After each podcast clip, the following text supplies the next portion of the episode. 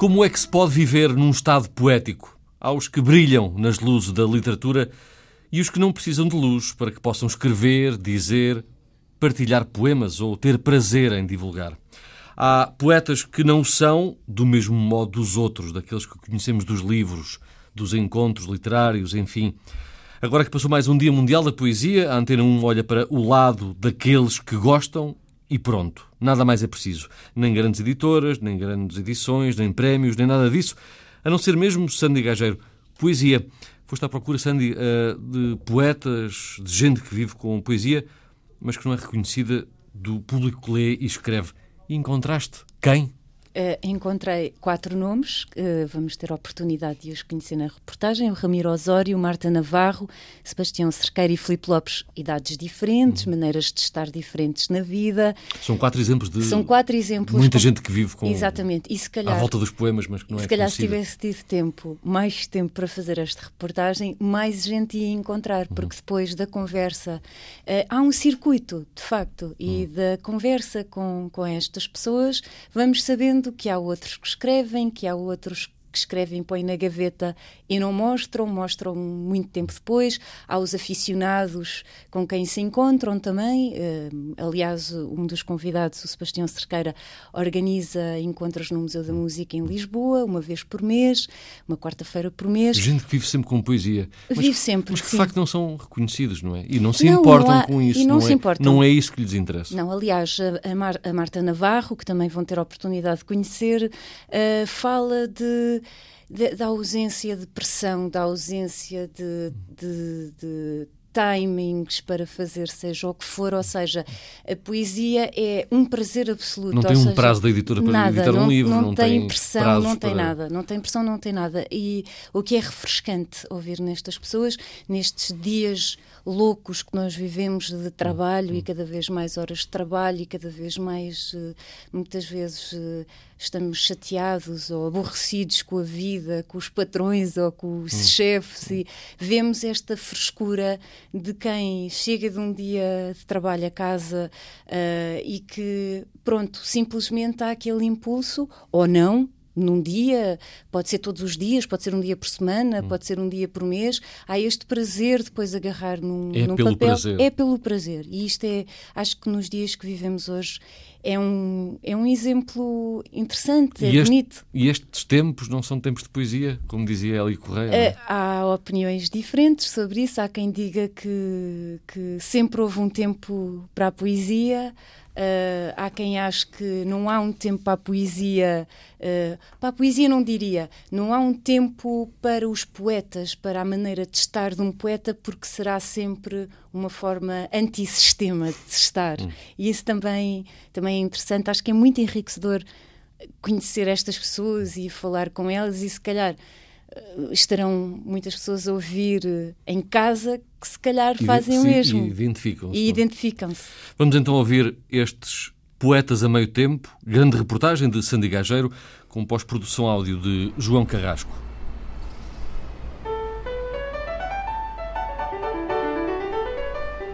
O chão é uma estrada de terra. O sol já se pôs, há muito vento. O Prémio Nobel já foi português. A pessoa já nasceu e já morreu. O arquiteto parece que afinal dorme. Acordei um dia já disse o que tinha a e tudo era digital. Ao largo de Delos, escrevo o mais belo poema do mundo sem nunca levantar os olhos do que escrevo.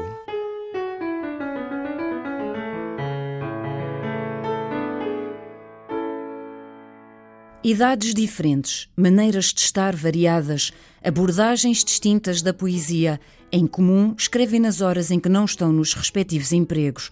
São poetas amadurecidos a meio tempo. Sou Sebastião Belfort Cerqueira, tenho 28 anos e profissão, boa pergunta.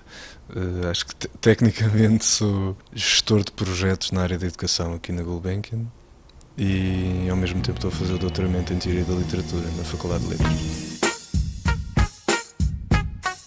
E em miúdo acho que tive uma, uma altura em que achava que ia ser rapper e comecei a escrever letras para, para rap e depois os amigos com que me dava, com quem fazia essas coisas, eram todos mais velhos, foram para a faculdade antes de mim, fiquei assim um bocado no liceu uh, um bocado desamparado e comecei a perceber que podia escrever aquelas coisas sem serem feitas para cantar. E foi, foi assim os primeiros poemas, não sei, tinha 16 anos ou uma coisa assim. Encontramo-nos com Sebastião no local de trabalho. Os colegas deixaram o gabinete que partilham, livre para a entrevista.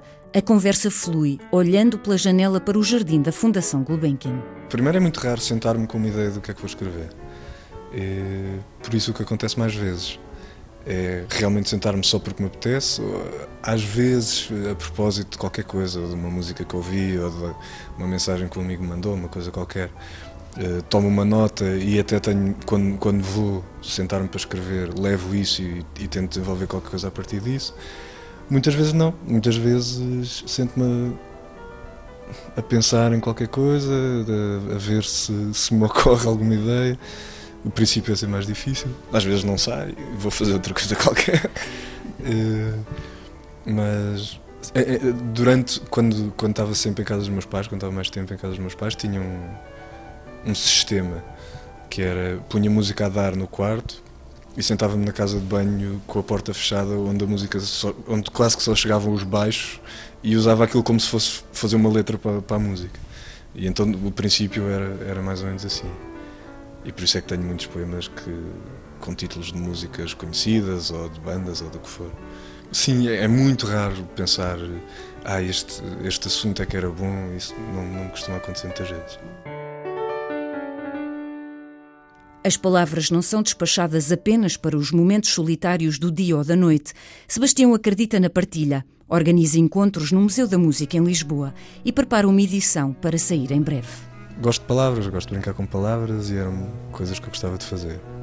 Eh, como as coisas todas boas da, da nossa vida, nós gostamos de ter alguém com quem conversar sobre elas.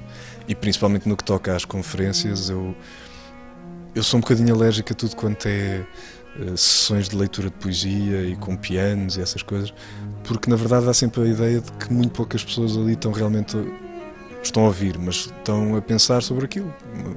E o bom daquelas sessões é que concordemos ou não com a abordagem do conferencista, ele está a dar-nos uma. E há sempre uma ideia generalizada de que a poesia é assim uma coisa mística e difusa e não é para perceber, é, são só sons eu acho que não, acho que muitas das coisas mais divertidas que se pode fazer é testar as nossas leituras, comparar com outras e, e portanto partilhar isso também é bom. Escrever a tempo inteiro não faz parte dos planos. Não, não gostava de escrever a tempo inteiro.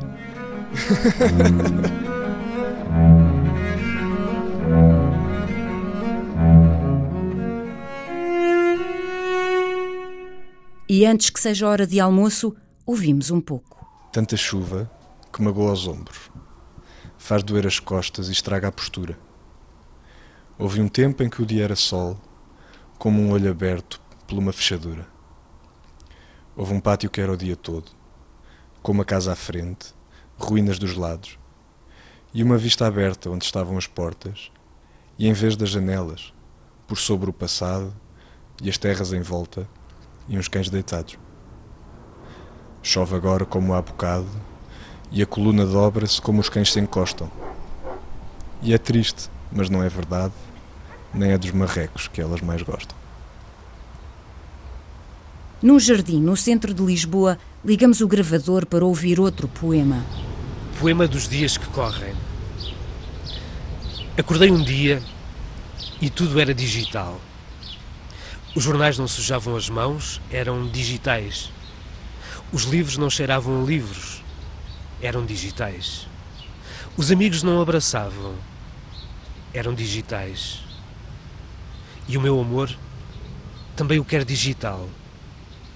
Quero amar-te na ponta dos dedos. Foi só depois de alguma insistência que o entrevistado cedeu e passou à leitura. Meu nome é Filipe Lopes, tenho 39 anos, Uh, sou mediador de leitura, contador de histórias, declamador, micro, nano editor e outras coisas mais. É que, apesar de trabalhar com palavras todos os dias, é na gaveta que se encontram os textos que escreve. Eu escrevo de facto muito e escrevo uh, necessariamente para a gaveta, sobretudo por pudor, uh, porque considero que não estou ainda ao nível uh, daquilo que seria desejável para, para poder tornar isso público.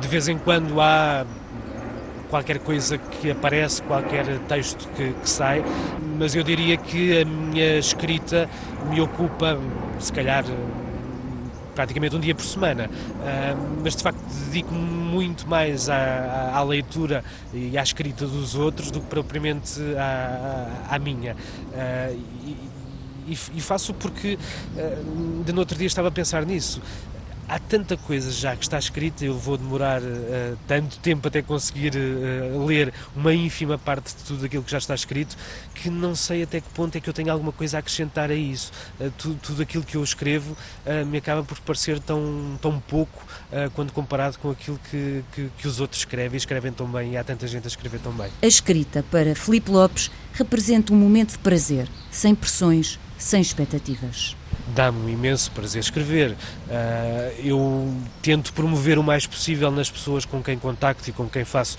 sessões de mediação de, leitura, uh, tento promover precisamente essa, essa escrita.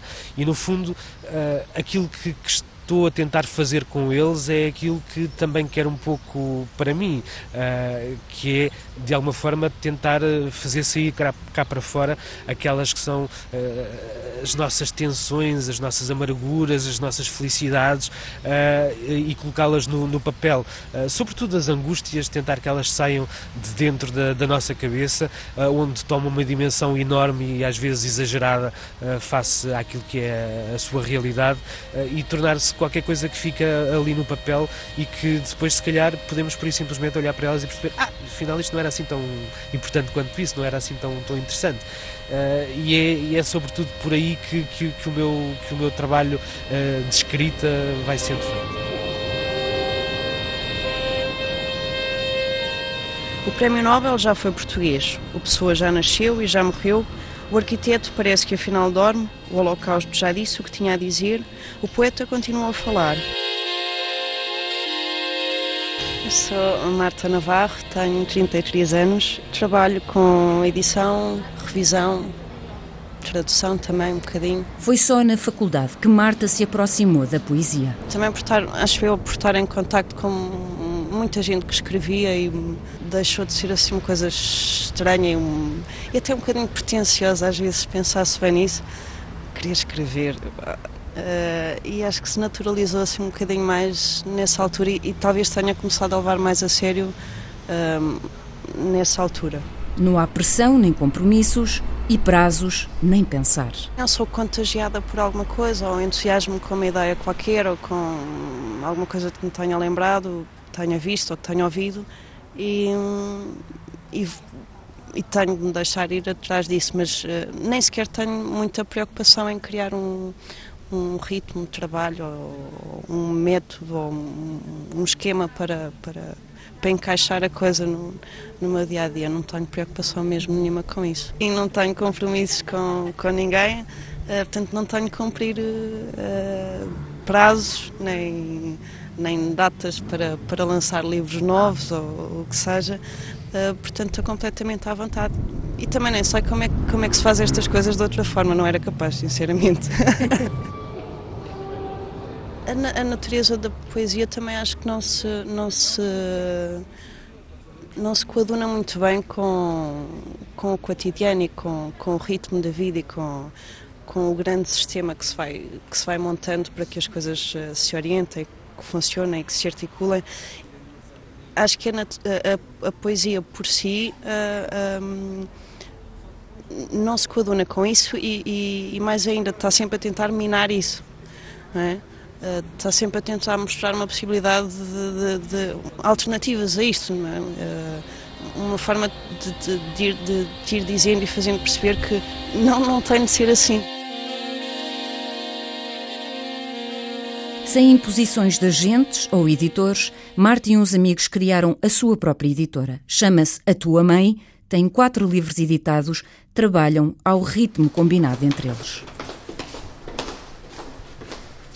Vamos conhecer agora Ramiro Osório. Portanto, 75 anos e profissão, bom, forma, formação arquiteto, trabalhei como arquiteto em, em Paris, mas estou reformado.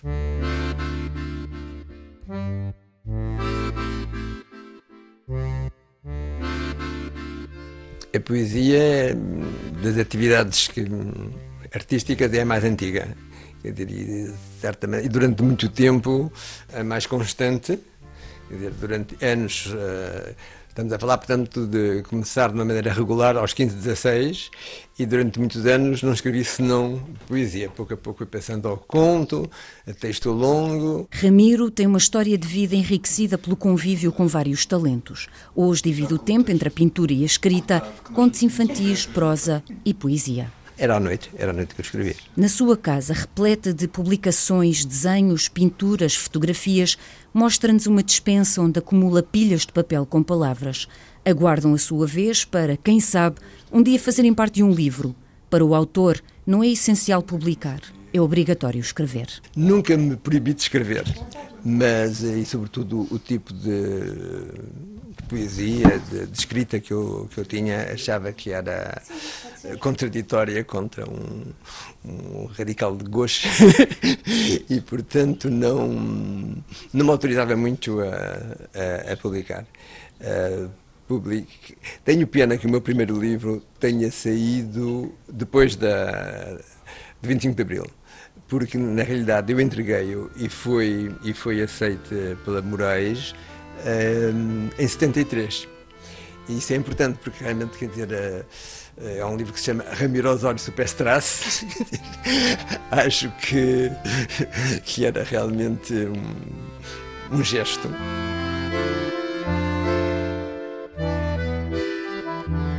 Quando me sai, é? quando cai em mim, não, não sei para onde vou.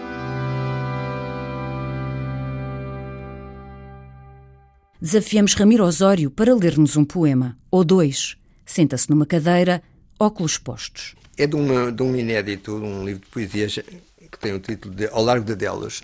E era, eh, eu só quando estive em Delos é que soube que em Delos, quer dizer, portanto, na antiguidade, não se podia nascer nem morrer.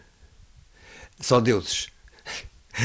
Mas, e portanto, quer dizer, a, as mulheres grávidas, quando se viam que começavam a aproximar-se do momento, embarcavam e as crianças nasciam ao largo de delas. E, e, e as pessoas que estavam para morrer eh, metiam-se num barco e morriam ao largo delas. Pronto, só para justificar o título, e até porque hum, vou ler os dois últimos uh, poemas, e o, o, último, o primeiro verso é precisamente ao largo deles, foi uma razão pelas quais eu quis um, ehm, contextualizar. Teocópolos agarrou a borboleta e largou-a ao fim do dia. Foi tudo o que fez na vida. Por isso o recordamos hoje. E o segundo e último. Ao largo de Delos, escrevo o mais belo poema do mundo sem nunca levantar os olhos do que escrevo. Terá sido então necessário vir tão longe? Claro que sim. Só ao largo de Delos há vida. Poesia escrita fora de horas, a meio tempo entre o emprego e as obrigações do cotidiano e os episódios da vida. Isso é uma das coisas boas, não é? Fazer, fazer poesia é barato. qualquer, qualquer esferográfica nos chafa.